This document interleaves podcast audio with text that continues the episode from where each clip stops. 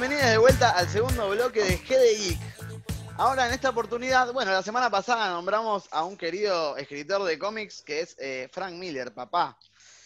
Pero que desgraciadamente, si bien nos gusta y nos ha traído momentos inolvidables, como por ejemplo Adri. Batman arriba de un caballo. Batman arriba de un caballo, liderando la revolución. Eh, Nada más que en decir. realidad el chabón... También nos ha traído momentos como reivindicar la filosofía objetivista de Ayn Rand, así que estamos con un 50 y 50 con Y es un, es un fachito el chabón. de Estuvo, estuvo con Bush, viste. Pero bueno, Sí. ahora vamos a hablar de un escritor con el que sí podemos identificarnos. Un anarquista loco que se llama Alan Moore. ¿eh? Un escritor inglés, lo tenemos. Lucía, ¿qué- ¿de qué lo, de qué lo conoces? que lo lo tenemos. tenemos. Y yo lo conozco eh, de La Cosa del Pantano, de Watchmen, su obra más conocida, de eh, Marvel Man, eh, La Liga Extraordinaria, que me hizo perder la fe en el cine, y de la obra que nos compete en el día de la fecha, y la más conocida, hecha por les hermanes Wachowski, llamada B de Venganza, Exacto. o, for Vendetta. Before Vendetta, eh, inicialmente un cómic escrito en el contexto en los 80, en la época de Margaret Thatcher, donde se avecinaba toda esta cosa de, de- de represión a los inmigrantes, a los homosexuales, incluso a los militantes de partidos más de, de izquierda. Eh, y bueno, este O de chabón... centro directamente. Entonces este chabón, un anarquista enfermo totalmente, junto a David Lloyd, un dibujante, eh, ilustrador de, de cómics de inglés también, eh, hicieron esta hermosa historieta o novela gráfica, como nos gusta decir ahora, eh, que habla un poco de un futuro distópico donde de repente, eh, bueno, hay un, un- partido que se llama Fuego Nórdico, que es el que gobierna Inglaterra. Esto se respeta en la película. Eh, y bueno, tiene que ver después de una guerra nuclear que arrasó con la mitad del mundo, ¿no? Es mucho más fácil que surjan estos movimientos totalitarios, ¿no? Donde hay caos, siempre hay quien aproveche eso para, para gobernar. Así que, y, cort- y acortar libertades sobre todo. Mm. Sherman, Sí, mirá, Juan, yo, eh, yo estaba totalmente, ¿cómo se llama?, fuera de tema de todo esto, ¿no? Y como bien dijeron mis compañeros, este, salió B de Vendetta y como estaban les hermanes Wachowski, venían con toda esta movida, ¿no? De Matrix, uno, dos, revoluciones y uno el hype tenía, van a sacar estos B de Vendetta. Y yo decía, ¿no? Totalmente, yo no sabía ni quién era B de Vendetta, no tenía la más pálida idea. Dije, la hicieron los que hicieron Matrix, yo voy a ver esto. obvio. Y veo B de Vendetta y me parte la cabeza, boludo, ¿me entendés? Sí. Año 2005, yo no esperaba nada de esa película. Yo decía, va a haber un loco con la máscara de, de este guy, que se, Guy ¿cómo se llama? Que se festeja, Guy, Fawkes, perdón, sí. que se Remember, festeja el 5 remember de... the 5th of November. Sí. Claro. Eh, y yo estaba esperando ver una película de acción como Matrix, ¿viste? Como una onda así, un chabón que anda con cuchillo, con la máscara, qué sé yo, y me encontré con este delirio hermoso, totalmente con estos paralelismos sobre los gobiernos y esto que pasa y por Bueno, qué B de Vendetta nosotros- actúa como, como actúa. Y cierro con esto. Sí, Y fue una muy grata sorpresa porque yo quería ver eh, tiro, piña, soy un boludo, quiero verlo. Y me rompieron el cráneo con teorías conspirativas y demás. Y yo dije, chao, loco. Y perdón, dije que cerraba, pero quiero decir una cosa más que la estaba viendo hace poco porque se reestrenó en Netflix para toda nuestra audiencia. La pueden ir a ver, está en Exacto. el ranking de las películas más vistas hasta ahora. Eh, un poco hablando de cine, ¿no? Lo que es el montaje paralelo. ¿Qué, qué- qué decimos con montaje paralelo? Está el montaje que te muestra a alguien que dice algo y eh, mientras él recita algo, en, otro, en otras imágenes te va mostrando diferentes cosas, ¿no? Y cuando el Eso es muy típico de Alan Moore. Eso es muy típico de Alan Claro, Moore. eso es lo que iba a decir. Después leo eh, B de Vendetta porque quedé con un hype increíble y veía, loco, eso, loco. Cómo me partió la cabeza Sí. mientras el detective relataba el por qué había estas cosas, de teorías conspirativas de la vacuna, porque esto tiene lo otro. Había un montaje paralelo hermoso que te mostraba todo eso de una manera y un lenguaje cinematográfico tan copado que yo decía, yo vine a ver a un chabón con una máscara, con unos cuchillos, y me estoy enterando de todo esto. Nah, loco, Sí. me rompiste el cráneo. Hermoso. Sí, Totalmente. mi experiencia, si puedo hablar, con Sí. B de Vendetta cuando se estrenó, fue que nadie, bueno, nada, no hablen de que no tenía amigos, pero no los tenía. Este, eh, nadie me quería acompañar a ver B de Vendetta, nadie, nadie. Y mi papá se había mudado hace poco a otro lugar y era el que me hacía la, la segunda en todo ese tipo de películas. Y yo fui sola a Capital a ver B de Vendetta, sola. Y bueno, mi experiencia fue similar a la de Germán. Yo no esperaba tiros, yo esperaba una película más intelectual en cierto aspecto y la conseguí. Eh, por Y más que después y- leí el cómic y dije, bueno, esto en realidad es inferior al cómic, pero porque el cómic es demasiado elevado, pero la película cumple su propósito en un montón de aspectos. Y también tuvo tiros y explosiones, ¿no? Para los que querían ver eso, un poco Claro eso que tiene. sí. ¿Quién, no quiere ver que el, Parlamento explotando con Tchaikovsky? O sea, Hermoso. dale, o sea, Hermoso. más cinematográfico que eso no, no hay. Para desasnarnos un Y poco. la volví a ver hace sí. poco, Sí, sí. antes de olvidarme, la volví a ver Vale. hace poco, eh, antes de que se estrenara en Netflix, y con la persona que la estaba mirando, eh, mientras veíamos la película, decíamos, che, loco, ¿esto tiene un paralelismo con la realidad? Exacto, es lo que iba a decir. hoy en día bastante, bastante eh, notable, ¿no? Para Bueno, no abusar de, de Sin las ir, sin palabras. ir más lejos, es cercano a ot- otra cosa que nos ha pasado, que nos ha tocado de cerca, que fue la dictadura argentina. Digo, es- en ese sentido es como para, Bueno, un país, sí. para un país como el nuestro tiene mucho, mucho significado. Sí, Sherman. Sí, volviendo a la película, eh, lo que yo veía que recién como vos dijiste sobre el paralelismo de las dictaduras y qué sé yo, el personaje de Natalie Portman, cuando la vienen a buscar por X motivo, el plano parece como de la historia oficial, loco. Entran los oficiales con las armas y qué sé yo, está Natalie Portman abajo mientras sucede todo eso, y yo por un momento decía, loco, esto la es la cama. re dictadura, hermano, ¿qué carajo estoy viendo? Claro, ¿viste? Y, me- y yo decía, dale, qué, qué película más copada. Y, y la volví a ver hace poco y veía estos paralelismos que ustedes están diciendo. Que hay una vacuna, que hay esto, que hay teorías conspirativas, que hay esto, que lo otro. Y ahora reviéndola y digo, apa, ¿qué está pasando acá? Y bueno, justamente es una película, eh, bueno, visualmente es una hermosa película, eh, pero bueno, es una película justamente que nos habla de, de ideologías, de fuerzas capaz más allá de, de lo que podemos comprender y que a veces están muy asociadas a todo un misticismo que rodea a las teorías conspirativas y al fin y al cabo el manejo de la información es lo que, es lo que gobierna el mundo, básicamente. Eh, y un poco para hablar de eso y charlar de las implicancias de todo esto y, y- y capaz darnos una idea de lo que es el panorama y el contexto actual en referencia a lo que fue la película de Vendetta, que nos habla justamente del totalitarismo y en particular la película de una especie de complot donde hay una enfermedad que aparece como un atentado terrorista y el candidato que llega al poder y gana es el que tiene la vacuna. Muy cercano a lo que está pasando ahora. que- Chachan, chachan, estamos encerrados hace 140 días. Así puede- que, ¿Qué puede pasar, puede ser Putin o Trump, ¿me entendés? Así que bueno, vamos a invitar a nuestro querido amigo Dieguito Norvin.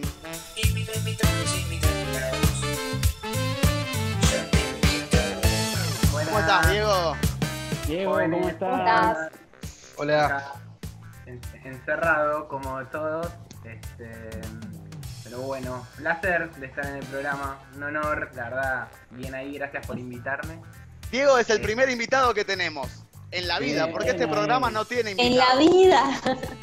Este programa todavía no tiene nada, pero Es el de- gracias por ser Es el de los. Simpsons, tal cual, tal cual, pero me encanta. Eh, yo lo, lo traje a Diego porque siempre escucho de él análisis muy copados, es un tipo que se informa mucho y bueno, quería, ya lo conocen en otros contextos más de, de joda. Como, bueno. eh, quizá- quizás voy a hacer un chiste tuyo, ya te voy a robar un chiste.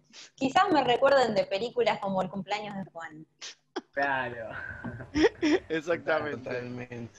Este, pero bueno, hoy, hoy más que de joda o de música, que es lo que suele hablar más, me, me parece que me va a tocar hablar un poquito de, de esto que venían charlando de la peli, que es qué son las conspiraciones, un poco cómo, cómo se está moviendo el mundo en, en el marco de la actualidad política, económica, en, en- en una crisis de, digamos, de todo tipo, a nivel financiero, a nivel recursos y a nivel Salud. salud también, ¿no? porque estamos ante una enfermedad que no tiene todavía ningún tipo de precedente y que está bajo eh, evaluación científica y nos está complicando la vida un poco a todos, o por lo menos la vida como la conocíamos. O la Entonces- geopolítica quizás, ¿no? O sea, más que nada Sí, es sí, geopolítico todo esto. Fundamentalmente eso porque está circulando mucha información desde muchos lugares y es muy importante entender qué- qué criterio se toma con esta información, desde dónde viene, a quién beneficia también quien comunique esa información. Em, porque en principio al estar también, tenemos que entender un poco que al estar este, todos como más enclaustrados y con menos acceso a un montón de cosas, estamos más vulnerables y más expuestos a que cualquier tipo de información nos, nos genere, digamos, este credibilidad. Tío, eh, aparece Queremos respuestas.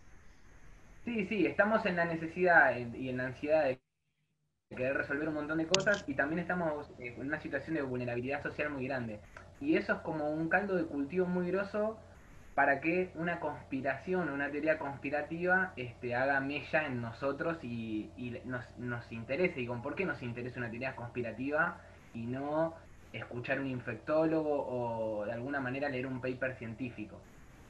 Bueno, por empezar, las conspiraciones tienen en un principio este, un arraigo muy importante en, en lo que tiene que ver con la identidad de la persona que lo va a leer, ¿sí? Es decir, genera mecanismos de comunicación para que vos te puedas identificar más rápido, lo puedas entender y a El su sesgo. vez te genera un marco en el cual las personas que la suelen consumir son personas, eh, digamos, por así decirlo, en una situación de opresión, ¿sí? En relación al sistema, es decir, está en una situación injusta o está en una situación en la cual siente que está dominado en una relación de dominación con un otro.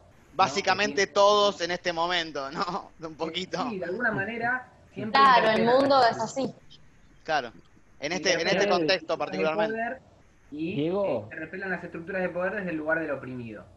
Por eso este, son este, tan convincentes, por así decirlo. Mira, eh, hay que hacer una gran diferencia, creo yo, y vamos a ver si Diego está de acuerdo conmigo, entre fake news delirantes y, e inquietudes de, la- de los ciudadanos, ¿no? O sea, porque han demostrado las teorías conspirativas que de un 100% de ellas, un 10% o un 20% inclusive han demostrado tener conexiones con la realidad. Entonces yo digo, cuando aparece un líder como Trump o como Bolsonaro diciendo delirios de forma irresponsable, eh, por otro lado tenés un grupo de infectólogos de la comunidad científica que tienen posturas distintas a, a la, a la postura adquirida oficialmente, y es una enfermedad nueva, como dijiste. O sea, día tras día se hacen descubrimientos distintos. Entonces, Sí, ese es el tema, ¿no? Como que hay que saber diferenciar entre una fake news delirante y algo que puede ser una hipótesis. Quizás. Sí, absolutamente. De hecho, eh, a ver, vos justo hablabas de que hay como un 20 o 30% de, de, de la información que está marcado en una teoría y generalmente esa información que está marcada en una teoría no suele ser, digamos, hay que correr a ese tipo de, de información que quizás es verídica del concepto de conspiración.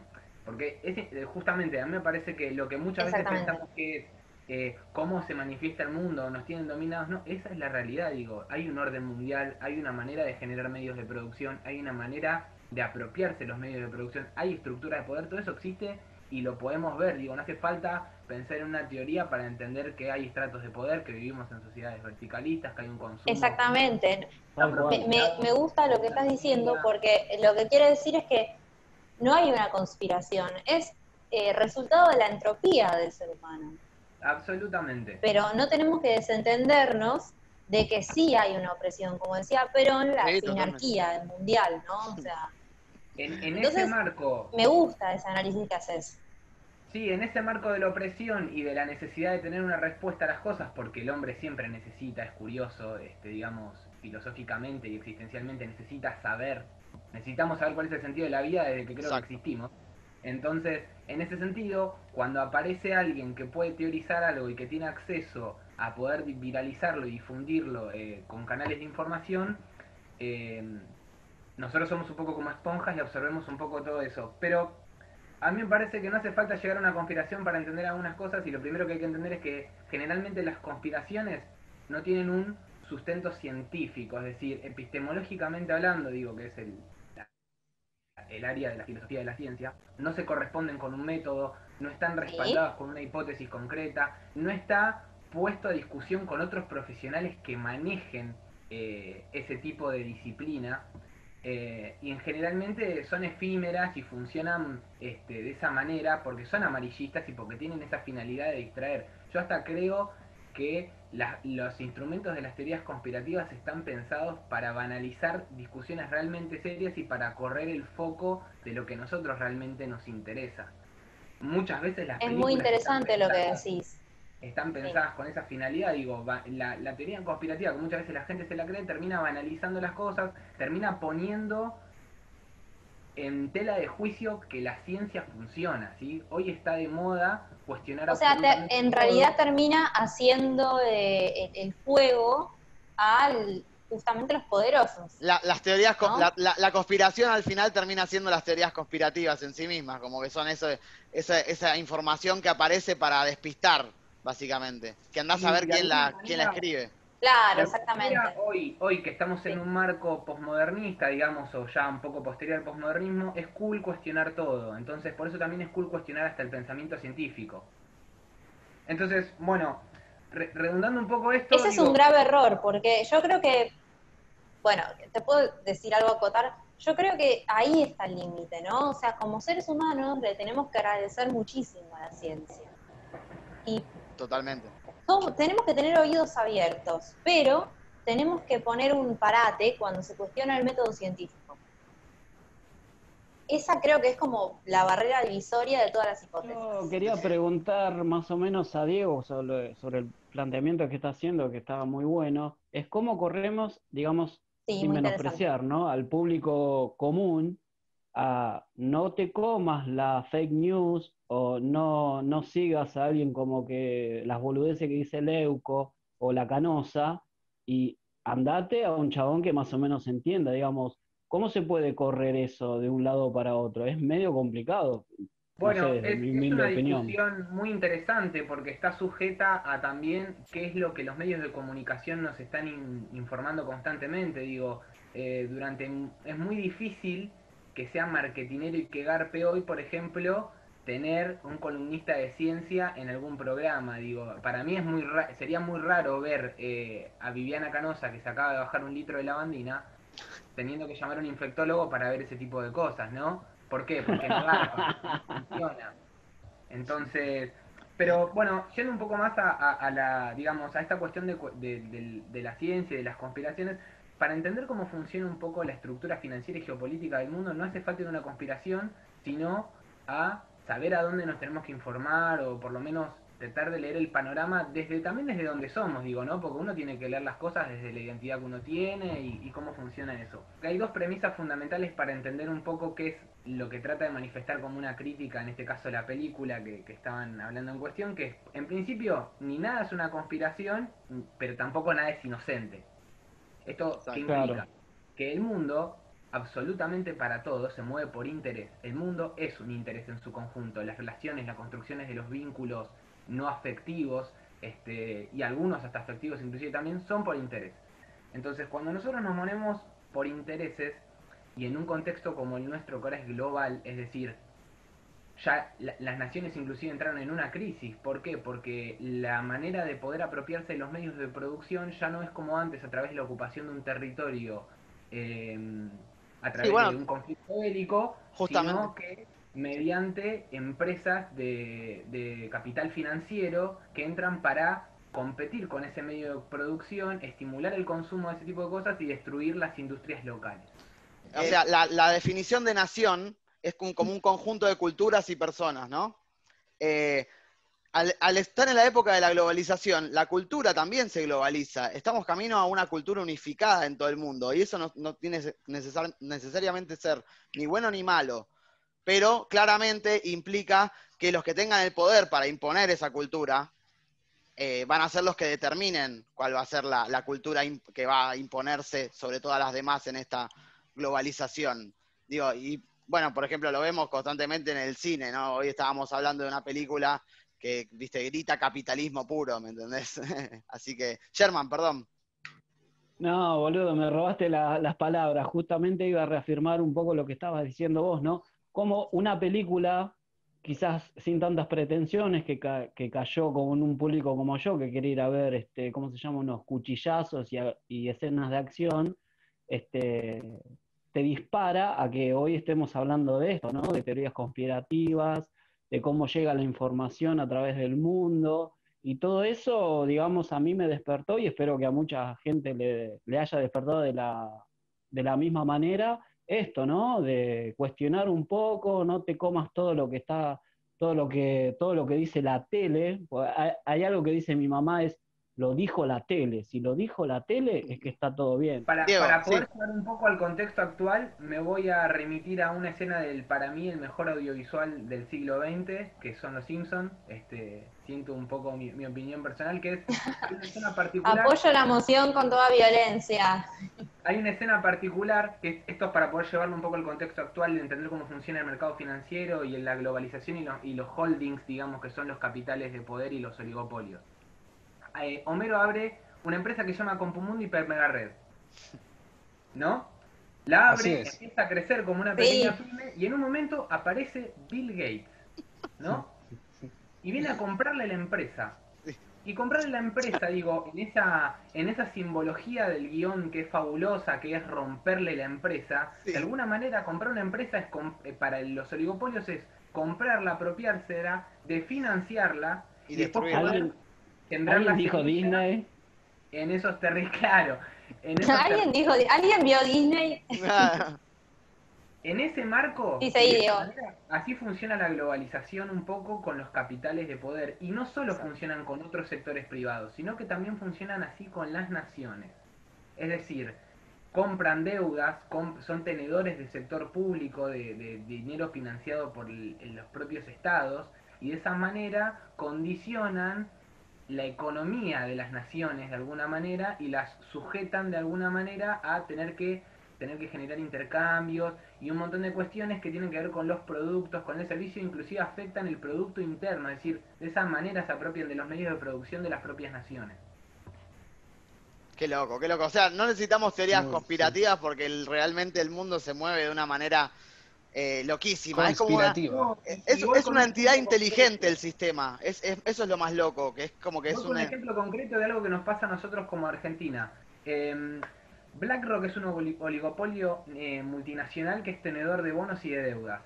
Digamos que están en las estructuras de poder y que maneja un fuerte capital financiero y entre otras de las empresas que maneja, maneja el- la industria farmacológica Pfizer.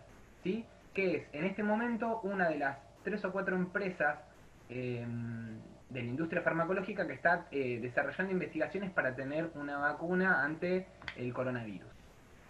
En ese sentido, eh, Pfizer establece un convenio con nuestro país hace unos días para poder empezar a implementar algunos de los estudios, digamos, que, que viene financiando y que quiere tratar de generar una de las fases de las pruebas de esta vacuna en Argentina. Para poder generar ese convenio tenemos que entender también que BlackRock, entre otras cosas, es este tenedor de algunos bonos de la deuda que tiene Argentina con este, mm, los capitales financieros, con el FMI, digo, con todos los sectores con los que mantiene una deuda pública. Martín el ministro de Economía, eh, generó un acuerdo recientemente, hará unos dos o tres días, eh, con Sí. tenedores de deuda del sector privado ajeno a los organismos multilaterales o bilaterales como el FMI. ¿Esto que implica? Que las empresas y los tenedores de, de deuda como BlackRock cerraron un acuerdo ¿sí? este, para poder re- reestructurar esa financiación y esos pagos de la deuda en el plazo del tiempo. Ahora, BlackRock recién firmó el convenio de reestructuración con nuestro país este, para que nosotros podamos refinanciar esa deuda y podamos ver cómo la vamos a pagar en el tiempo, curiosamente después de que el ministro de Defensa del Estado ruso anunció públicamente que van a tener una vacuna oficializada para el día lunes Oh. 10 de agosto. Claro.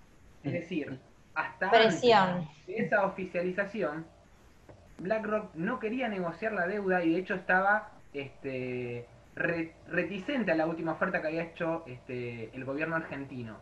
¿sí? Curiosamente, después de que... ¿Por qué? ¿Te puedo interrumpir un, un instante? ¿Por qué lo hacía? Porque podía, pero después de ese momento no pudo. Exacto. Exactamente. Digo, esas, digo, no hace fa- entienden con este tipo de ejemplos que no hace falta ir a una teoría conspirativa para entender cómo funciona el mercado financiero, cómo funcionan los holdings, Exactamente. Cómo funciona el mundo, ¿no? Un poco eh, Como, Digo, como le hubiese dicho que eh, Clinton a su rival en el 90, es la economía, estúpido. Con esa frase ganó la, la elección. la Tal estructura cual. geopolítica y la globalización funcionan de esa forma. Así que bueno, un poquito les, les quería compartir esa situación de actualidad para que la puedan, digo, sin tener que llegar a una teoría conspirativa, entender cómo funciona el poder. Hoy ya no se necesitan dictaduras, se necesitan capitales Exacto. financieros este, Claro. para controlar al mundo y para poder generar este y, y colonizaciones culturales. Sí, sí, sí. Todos contentos, pero todos bien. Y- Dictaduras No, sobran, eh. lo que faltan son financistas. Claro. Muy buenas frases, Juan. Igual le quiero hacer una última pregunta a Diego, ¿no? O sea, yo, eh, ¿qué pensarías de una alianza de Argentina y Rusia?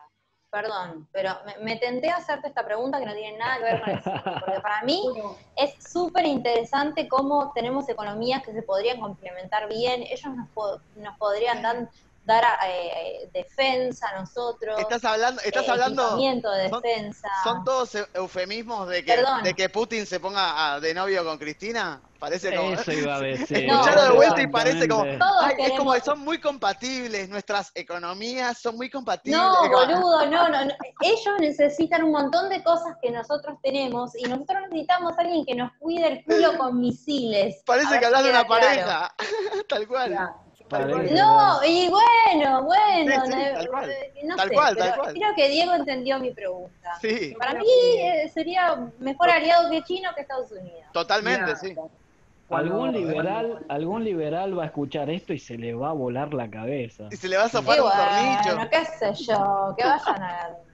Cuando, No sé, es- los pubertarios A me ver, tienen a Diego. huevo con plata. Diego, Diego, Cuando, cuando un país empieza a generar, eh, este, digamos, relaciones estrechas con otros, tiene que evaluar los costos-beneficios. Digo, en ese sentido me parece que Rusia tiene eh, menos este, cosas que, digamos, tiene más que para ofrecer y menos beneficios en relación a Argentina. ¿Qué es lo que le sirve a Rusia a este tipo de situaciones? Digo, Argentina esto ya lo intentó en otros mandatos este, anteriores al de Mauricio Macri, eh, porque en su momento, eh, en, en un principio, a Argentina lo que le conviene es tener una unidad regional con los demás países de Latinoamérica como bloque, y después con otros países del mundo que no es- están, como en su momento leí, eh, insu- insubordinados este, en términos fundacionales. ¿Qué quiere decir esto? No están sujetos a los planes económicos del poder dominante para poder crecer y desarrollarse como naciones. ¿Qué países son los países que no están eh, subordinados en términos de construcción geopolítica? China, Rusia, en algunos casos Sudáfrica.